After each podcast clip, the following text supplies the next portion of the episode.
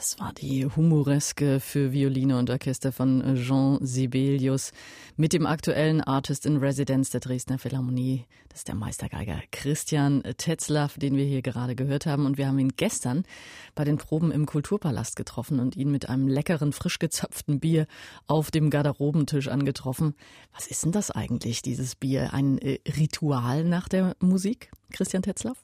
Ähm, ja, und vor allem direkt nach dem Konzert, das ist so, wie Kinder eben funktionieren, die sofortige Belohnung, die ist die erfolgreichste. Und es zischt ja auch so schön. Artist in Residence ist übrigens auch ein schöner Titel. Was bedeutet das für Sie bei den Dresdnern? Das bedeutet, dass ich in diesem Jahr dreimal mit dem Orchester sehr unterschiedliche Dinge mache. Also jetzt ganz normal mit dem Beethoven-Konzert beginne ähm, Im letzten Konzert im Juni spiele ich dann Schostakowitsch erstes Violinkonzert und im Mai mache ich ein Play-Conduct, das heißt Mendelssohn Symphonie, Haydn Symphonie, Mendelssohn Violinkonzert, wo ich dann das Orchester, das ich ja dann inzwischen ein bisschen kenne, äh, leiten darf. Ein Play Conduct. Sie sind ja viel unterwegs, Christian Tetzlaff. Residenz, das klingt doch aber eigentlich auch ein bisschen nach sesshaft, oder? Das ist das Irreführende natürlich, weil ähm, selten ist ein Residenzkünstler dann ein Jahr in der Stadt anwesend, wo er das ist. Die Residenz ist mehr äh, gehofft, dass sie ein bisschen in den Herzen der Zuhörer ist, weil wenn man sich mit verschiedenen Sachen innerhalb eines Jahres präsentiert, stellt man sich natürlich anders dar und sagt, guck mal, was mich interessiert und vielleicht hat einem das erste Konzert gefallen und er geht dann, um was ganz anderes zu hören. Das ist, glaube ich, ein bisschen so die Idee, dass man sich etwas tiefer einsaugt in eine Stadt. Und auch irgendwie ins Orchester sicher, ne? Das auch, genau, weil das eben, wenn man alle zwei Jahre, wie das normaler ist, zu einem Orchester kommt, dann ist, ähm, vergisst man auch schon mal wieder jemand. Und nun kommt die obligatorische Frage nach dem Saal im Kulturpalast. Christian Tetzlaff, Sie spielen zum ersten Mal drin. Wie fanden Sie ihn? Also ich habe jetzt eine Probe gehabt und ich fand ihn sehr schön, klanglich sehr schön. Ich hoffe, dass er nachher äh, etwas dunkler im Saal wird, weil da könnte sich noch Intimität im, also im architektonischen könnte sich noch einstellen. Das geht bestimmt übers Licht und sonst ist es natürlich ein Riesenerfolg. Und Sie spielen jetzt Beethovens Violinkonzert in den beiden ersten Konzerten, ein äh, Standardstück, könnte man äh, böse sagen. Wie bekommt man so ein Evergreen immer wieder neu zum Leuchten? Ja, also der Gedanke neu ist für mich äh, unwesentlich. Es ist ja nicht so, dass man sich im Konzert sozusagen auf andere Aufführungen bezieht, sondern dass man in dem Moment versucht, die Herzen zu erreichen. Ähm, dass das unter Umständen, wenn man die Partitur liest und nicht die Aufführungspraxis im Hinterkopf hat, dann trotzdem recht neu wirkt, das passiert dann, ist sicherlich kein, kein Konzept dahinter zu sagen, Mensch, jetzt machen wir das mal so oder genau, neulich war es so, dann müssen wir jetzt so, sondern es kann nur aus dem Stücke herauskommen. Ich habe das jetzt ähm, rund 350 Mal gespielt und das ist bei dem Stück überhaupt kein Problem, denn ich muss es jedem Publikum neu erzählen und es ist eine sensationelle Erzählung. Das heißt also, Sie betrachten sich schon als eine Art musikalischen Erzähler. Genau, und das, ähm, das ist dadurch, dass man die Geschichte kennt, ist es ja nicht so, dass ihre, ihr Inhalt sozusagen verschwunden ist. Der erste ist ein phänomenales Bild von Krieg und Frieden. Also es sind alle Melodien, die vorkommen, sind, das wurde sogar negativ angemerkt, sind äh, erstaunlich simpel, naiv, kindlich, in halben und wie ein Singsang und alles andere, was passiert ist, hat Kriegsassoziationen. Trommelwirbel, Trommel alleine, fiese Harmonien, wilde Wutausbrüche und das wird eben gegeneinander geführt und was sicherlich mein wichtigster Aspekt ist in einer Interpretation, egal ob das jetzt mit einem klassischen äh, Originalklangorchester ist oder mit dem größten denkbaren Symphonieorchester, ist, dass dieser dramatische Kampf, diese Wut und Verzweiflung einerseits und dieses ganz innige Singen so nachvollziehbar und unterschiedlich wie möglich gespielt wird, dass wir also wirklich als Orchester und Solist immer ganz unterschiedliche Personen sind, je nachdem, was im Anfang dieses Satzes gegeneinander geschmissen wird. Wie das logischerweise, wenn so eine Erzählung gemacht wird, ist der Wunsch, dass der Komponist es schafft, diese Gegensätze äh, zu befrieden oder einzubinden. Und das ist das, was einen am Ende des Satzes, glaube ich, so rührt, dass er innerhalb dieser Gegensätze den Frieden gefunden hat. Christian Tetzlaff, Sie sind ja nicht der große Vorbereiter von Sachen. Sie lassen solche Ereignisse, so haben Sie mal äh, erzählt, lieber auf sich zukommen. Wie ist das jetzt mit dem Beethoven in Dresden? Genau, weil ich bin, spiele dann zum ersten Mal mit Michael Sanderling und mit dem neuen Orchester und wir entwickeln unsere Klänge und da ist jetzt nicht so, dass ich sage, so jetzt gehe ich nach Dresden und diesmal spiele ich dieses Thema ganz laut und hier ganz langsam und so, sondern man sieht, was sich aus dem sprechenden Moment entwickelt. Im MDR-Klassikgespräch heute der derzeitige Artist in Residence der Dresdner Philharmonie, der Geiger Christian Tetzlaff. Herr Tetzlaff, wenn man den Solisten auf dem Podium sieht, dann hat man ja manchmal das Gefühl, er oder sie dirigiert ein Stück weit mit, führt das Orchester. Was ist denn da dran? Geht das überhaupt bei diesem Beethoven-Konzert? Das ist ein altes Missverständnis oder eine Absurdität. Ähm, dieses Stück zum Beispiel ist erstens im ersten Satz in der, in der Sologeige fast immer Piano notiert. Zweitens spiele ich über 70 Prozent Begleitfiguren zu Bläsersoli. Und absurd ist dann ist, wenn das Orchester sich nach diesen Begleitfiguren richtet, sondern ich höre ein Oboen-Solo, wo ich meine Sechzehntelketten einbetten möchte, werde dann schon mal fragen, können wir dies hier so machen und können wir das so machen. Aber im Moment des Konzertes ist es nicht so, dass 100 Menschen einem folgen sollten. Wenn ich die Melodien habe, ja, logischerweise, wie in jeder Kammermusikgruppe, aber grundsätzlich ist es ein Geben und Nehmen und ein sich aufeinander einlassen. Sie leben also das Konzertieren im eigentlichen Sinne, also dieses einander umtanzen, im Dialog sein, ja. Ich muss aufnehmen, was ich zu hören bekomme. Und ähm, im Idealfall wird es ein Prozess, wo man sich gegenseitig befruchtet. Und wie gesagt, rein von der Textur, wenn ich begleite, bitteschön nicht lauter als die Soli und nicht sagen, meine Begleitung geht hier aber schneller und hier langsamer. Sondern das muss ich, und ich genieße das, mich immer mit meinen Ohren bei den anderen Spielern zu sein. Nur so macht mir das wirklich Spaß. Es ist blödsinnig, sich zwei Meter vor das Orchester zu spielen und dann zu erwarten, dass alle sich klein machen und dem großen Mann da vorne folgen. Dann hören wir uns dieses Miteinander mal an.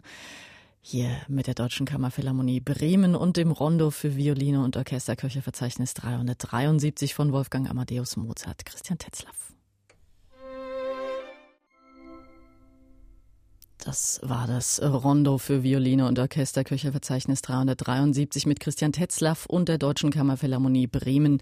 Und wir sind im MDR Klassikgespräch mit Christian Tetzlaff, dem Ausnahmegeiger, dem Artist in Residence bei der Dresdner Philharmonie in dieser Saison. Herr Tetzlaff, wir sprachen gerade von Zurücknehmen des Solisten im Konzert. Gibt es denn auch den umgekehrten Fall, dass der Solist dann tatsächlich den wichtigen, das Orchester dominierenden Part hat?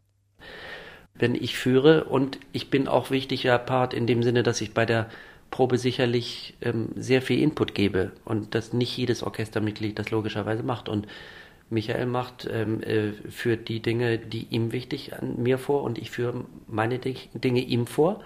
Und dann, ich habe vorhin gerade gesagt, ein sehr guter Kompromiss kann auch schon wieder was äh, besonders Interessantes werden. Also es ist nicht so, dass man dann etwas aufgibt, sondern man entwickelt zusammen etwas, was man bisher noch nicht hatte.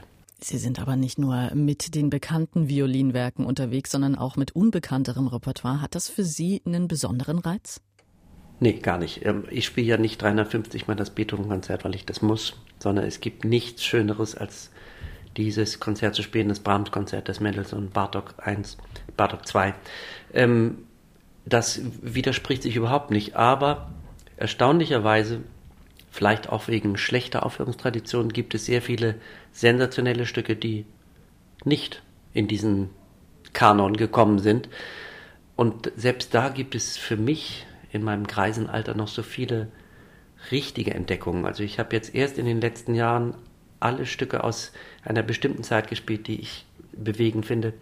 Josef Suk, man kennt ihn als Komponisten hauptsächlich von der Asrael-Symphonie, dann die sehr frühe Streicherserenade und ein bisschen Kammermusik, aber er hat ein ausgewachsenes Violinkonzert geschrieben, das Fantasie heißt. 23 Minuten, ein sensationelles Stück, ist einfach nie erschienen. Ich weiß nicht, weil es gibt, ähm, also es gab früher mal eine Aufnahme, die war so absurd und die war sozusagen, da sie auch aus seinem Umfeld stand, dachte man so, ne, ähm, tempomäßig so merkwürdig, dass man es vielleicht nicht genießen kann. Dann Bartok erstes Violinkonzert, ein Geniestreich, habe ich auch äh, gerade zum ersten Mal gespielt. Also es gibt immer viele Stücke, aber ich spiele nicht, weil ich möchte, dass Randrepertoire erscheint, sondern weil ich für mich sage, das ist, sind wesentliche Aussagen, musikalische Aussagen und wesentliche wunderschöne Geigenstücke. Natürlich auch Schimanowski, erstes Violinkonzert, selbst das zweite. Ähm, also es gibt sehr, sehr viel Musik, die wenig bekannt ist und aber nicht, weil sie weniger attraktiv ist. Es wird ja immer mal wieder kolportiert, dass Sie mit einer Stunde Üben am Tag auskommen. Es gibt Kollegen von Ihnen, die sind stolz drauf, jeden Tag sechs Stunden zu üben. Stimmt das mit der Stunde? Eine Stunde bin ich im Moment froh, wenn ich sie bekomme. Das ist eigentlich selten. Ähm, also ich habe jetzt wieder, also meine Kinder sind fünf, drei und zwei. Und wenn ich zu Hause bin, bin ich Vater, schlicht und einfach. Und ähm, ich versuche dann immer was abzuzweigen, aber äh, viele Tage geht das nicht wirklich. Und ähm, ich habe mich da seit ich auch früher nicht so viel geübt, ähm, dran gewöhnt. Und ich habe mir jetzt im Scherz zu mir selbst gesagt, dafür habe ich dann vielleicht einfach noch 20 Jahre Geigenspiel übrig, von 70 bis 90, weil ich das noch nicht alles abgespielt habe durchs Üben. Jetzt sind Sie 52, aber so ganz ohne Üben kann ich mir vorstellen, geht es auch bei Ihnen nicht, oder? Also wenn man gar nicht spielt, dann ist natürlich die Haut auch, ne, da musst du sich wieder ein bisschen Hornhaut antrainieren. Aber ich habe jetzt auch im Sommer drei Wochen ohne gemacht und bin das gewohnt. Ähm, es ist schön, wenn man dann, wenn man üben kann, wenn man das dann in, in Frieden und gut macht, dann macht das, es macht sowieso wahnsinnig Spaß. Wir sprechen mit Christian Tetzlaff in dieser Saison Artist in Residence bei der Dresdner Philharmonie. Herr Tetzlaff, Sie werden dieses erste Konzert mit Michael Sanderling am Pult bestreiten, als einstiger Cellist ja auch äh, Streicher selbst gewesen. Geht das äh, besser, als wenn der Mann am Pult Bläser oder Pianist wäre? Ja, das ist anders und es ist schön, weil gerade dann, äh, wenn ich habe natürlich über, über zum Beispiel für die Stellen, die wütenden Stellen, habe ich eine ganz bestimmte Art des Spielens ähm, im Kopfe mit, eben mit viel Gewicht und Kraft und langsam Bogen und Druck.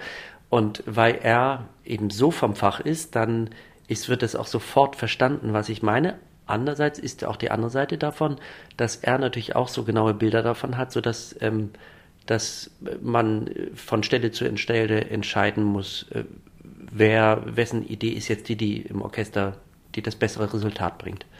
Und dann ist ja ein großer Schwerpunkt bei Ihnen die Kammermusik. Sie haben Ihr eigenes Quartett.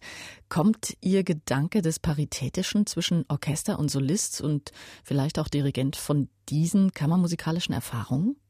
Ja, also ich habe ja versucht zu betonen, diese ganz starke Unterscheidung finde ich Quatsch. Also ähm, auch in der Kammermusik gibt es immer mal einen, der dann total führt, oder es gibt auch Stücke, die fast ein bisschen solomäßig angelegt sind, meist für das Klavier, aber manchmal auch für den, für den Geiger.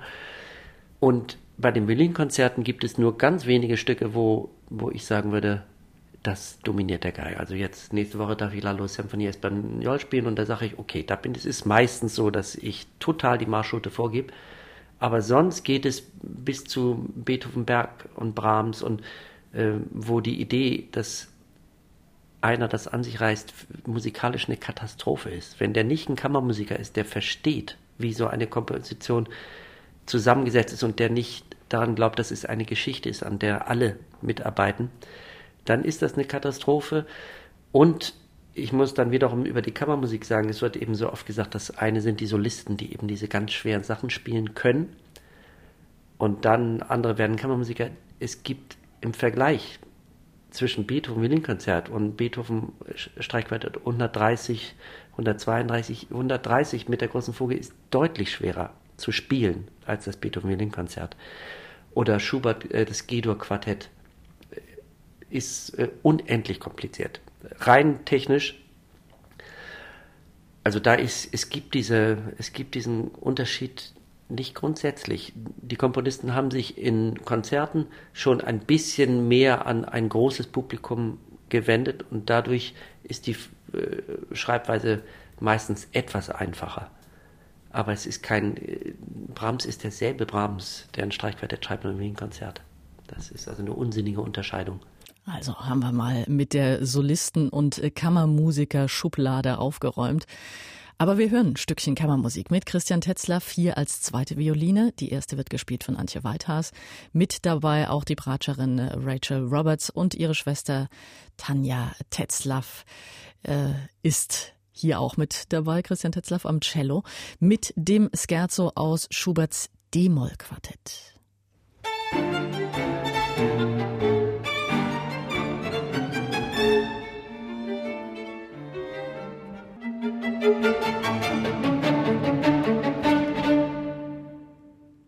Tetzlaff als Kammermusiker mit Schuberts D-Moll-Streichquartett und heute hier im MDR Klassikgespräch. Herr Tetzlaff, Sie haben ja auch ein eigenes Quartett zusammen mit Ihrer Schwester Tanja, das Tetzlaff-Quartett. Bei Ihrem Pensum schafft man da denn noch ernsthafte Arbeit im Quartett? Wir haben ja keinen Plan zu erfüllen. Wir, wir sind ja kein äh, Volljahresquartett. Wir machen ja zwei Phasen pro Jahr. Das heißt, es sind so Lustentscheidungen die wir dann meist irgendwie zufällig nach dem Konzert sagen, wollen wir nicht mal das und dann bieten wir es an und also ist kein Konzept dahinter, nur dass es die besten Stücke der Welt sein müssen, was bei Streichquartett ja immer noch sehr, sehr viele sind. Nun wird ja der Name großer Geigensolisten gerne zusammen mit dem ihrer Geigen genannt. Da heißt es immer so schön, spielt eine Stradivari oder Amati aus der Sammlung von oder als Leihgabe von. Sie spielen ein modernes Instrument, Christian Tetzlaff, aus der Londoner Werkstatt Greiner. War da nie der Wunsch, mal so ein wertvolles historisches Instrument dauerhaft zu spielen? Ich würde sofort eine Stradivarius oder Guarneri del Gesù spielen, wenn sie besser klingt als die Geige, die ich habe und wenn sie mir jemand gibt, denn bezahlen kann ich sie nicht. Und jeder, der drüber nachlesen möchte, es wurden in letzter Zeit ähm, sehr viele Studien, richtige psychologisch experimentelle, abgesicherte Studien gemacht mit Geigern, die blind spielen, mit Publikum, das nicht weiß, was es für Geigen sind mehrere große Versuche, auch in großen Seelen, wo dann äh, gesagt werden sollte, wie ist, wie ist denn die Beurteilung von modernen und alten Instrumenten. Das für mich nicht verwunderliche Ergebnis war, das ist arbiträr, bunt durch die Reihe. In einem Versuch war dann eine moderne Geige auf Platz 1 und eine Stradivari auf dem letzten, im anderen war was äh, anders gemischt. Es gibt keinen, der a priori beurteilen kann, was äh, alt oder was neu ist. Man, es gibt eine Geige, die einem besser gefällt und eine, die einem weniger gut gefällt in dem Moment, wo man weiß, dass es eine Stradivarius ist, gefällt sie einem sofort viel besser, weil man weiß, dass man was Besonderes hört und das Ohr ist ein sehr psychologisches Organ. Aber wenn man es nicht weiß, ähm, oder wenn ich mit meiner Geige kommen würde, sagen, das ist die ganz berühmte Guarneri von 1743, die hat der und der gespielt, dann würde der Klang sicherlich auch überhöht werden von den Hörern. Ich muss dann aber immer erzählen, dass ich zum ich war beim Beers, bei dem berühmten Geigenhändler in London, mit meiner lieben Greiner. Und dort war eine sehr berühmte Guarneri del Gesù. Und ich habe die beiden so hin und her gespielt. Und dann habe ich den Menschen, der dafür verantwortlich war, für die Evaluation und Verkauf dieser Geigen, reingebeten. Und er hat gesagt, er soll sich mal umdrehen. Und habe ich beide Geigen gespielt. Und dann sagt er, ja, es sind wirklich zwei tolle Geigen und auch die moderne, erstaunlich. Aber die andere hat eben doch noch diese, diese Wolke, diese Aura um den Klang. Und das war dann meine. Also ich glaube, dass die Psychologie sehr wichtig ist dabei und ich finde meine Geige sehr gut. Schlicht und einfach.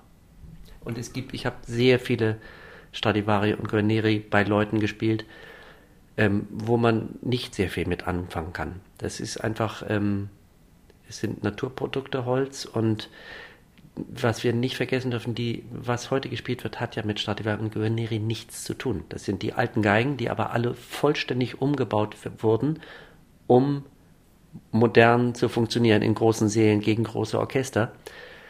Stradivari wäre sehr, sehr verwundert über das, äh, was da als sein Produkt ausgegeben wird. Also es sind viele Facetten. Ich habe aber überhaupt nichts für moderne oder gegen alte oder andersrum. Ich suche nur die Geige, die am rührendsten klingt und mit der ich am meisten machen kann. Und Sie spielen natürlich auch mit Ihrer Geige äh, Recitals. Für einen Solisten, glaube ich, immer eine ganz besondere Situation, wenn er da ganz alleine auf der Bühne ist und das Publikum trotzdem abholen muss. Funktioniert das eigentlich immer, Christian Tetzlaff? Also der Abend mit den sechs Bachsonaten ist für mich äh, immer einer der beglückendsten, weil tatsächlich nach der ersten halben Stunde eine solch innige Beziehung mit dem Publikum äh, sich einstellt. Ähm, es gibt nichts, zum Gucken, es gibt keine Interaktion auf der Bühne. Man ist tatsächlich nur noch Ohr und man ist mit der rührendsten und aufwühlendsten Musik zusammen in dem Raum. Und ich glaube, gerade dadurch, dass es so lang ist, äh, verschwindet auch irgendwie der, der Aspekt, wie spielt der Geiger das jetzt? Der verschwindet nach einer Weile, sondern man ist für mich selbst auch, wenn ich durch die erste Sonate bin oder so, dann denke ich überhaupt nicht mehr, wie kommt das jetzt an und ähm, was denkt der über mich oder was auch immer man für blöde Gedanken haben, sondern ist man nur noch, sind wir nur noch gemeinsam dabei, Bach zu genießen. Das ist eine ganz besondere Situation. Dann genießen wir jetzt auch Bach mit Christian Tetzlaff.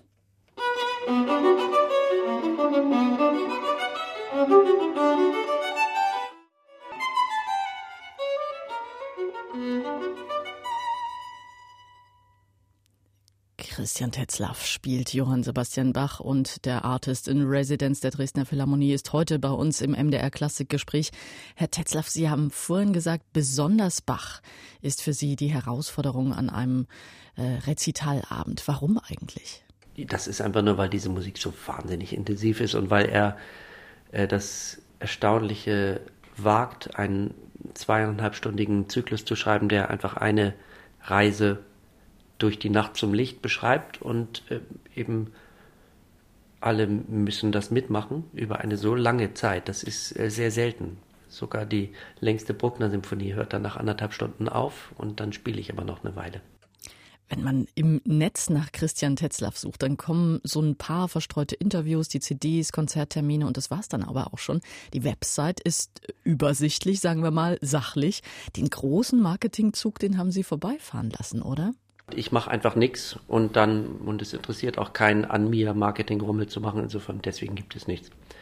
Ich habe mir sagen lassen, dass es da eine Facebook-Seite gibt, aber die habe ich noch nie angeguckt und für die schreibe ich auch nichts. Insofern ist das nur mehr so von der Agentur, dass da erwähnt wird, wenn ich irgendwo spiele. Sie sind sehr viel unterwegs, Christian Tetzlaff. Das gehört äh, ja zum gefragten Konzertleben natürlich dazu, aber auch das mögen Sie gar nicht so besonders. Ich würde gern zu Hause sein, weil ich gern zu Hause bin und weil ich gebraucht werde, aber mein Beruf geht eben ohne Reisen nicht. Da muss ich sagen, Dresden hat natürlich einen gewissen Vorteil, dass es eine anderthalbstündige Zugreise von zu Hause ist. Das ist dann auch schön.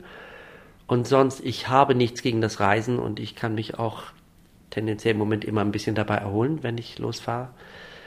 Aber ich bin jetzt nicht besonders gern irgendwo anders zumal ich immer alleine reise, dann ist es auch nicht so, dass ich Lust habe, da groß Sightseeing zu machen. Also es ist ein notwendiges Übel sagt Christian Tetzlaff im MDR Klassikgespräch, das Sie wie immer auch auf unserer Webseite mdrklassik.de Radio finden.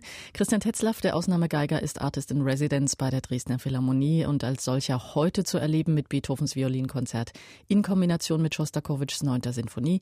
19.30 Uhr geht's los im Kulturpalast und morgen im Matinee-Konzert nochmal das gleiche. 11 Uhr. Beide Konzerte sind ausverkauft. Da gibt's also nur noch die Chance auf eventuelle Restkarten zum Vormerken. Allerdings dann doch schon mal folgender Termin am 15. Mai. Mendelssohns Violinkonzert in E-Moll zusammen mit der Streichersinfonie Nummer 11 und Haydns Sinfonie Nummer 80. Dann wird Christian Tetzlaff auch dirigieren. Den Mendelssohn von der Geige aus. Und am 8. Juni, auch das noch ein Termin, zu Pfingsten also mit Schostakowitschs Violinkonzert Nummer 1 in A-Moll. Tja, und wenn Sie sich das jetzt gerade notiert haben, hören wir ihn jetzt nochmal mit einem Ausschnitt aus dem Werk, das er auch heute Abend und morgen Vormittag im Kulturpalast spielen wird. Beethovens Violinkonzert. Christian Tetzlaff.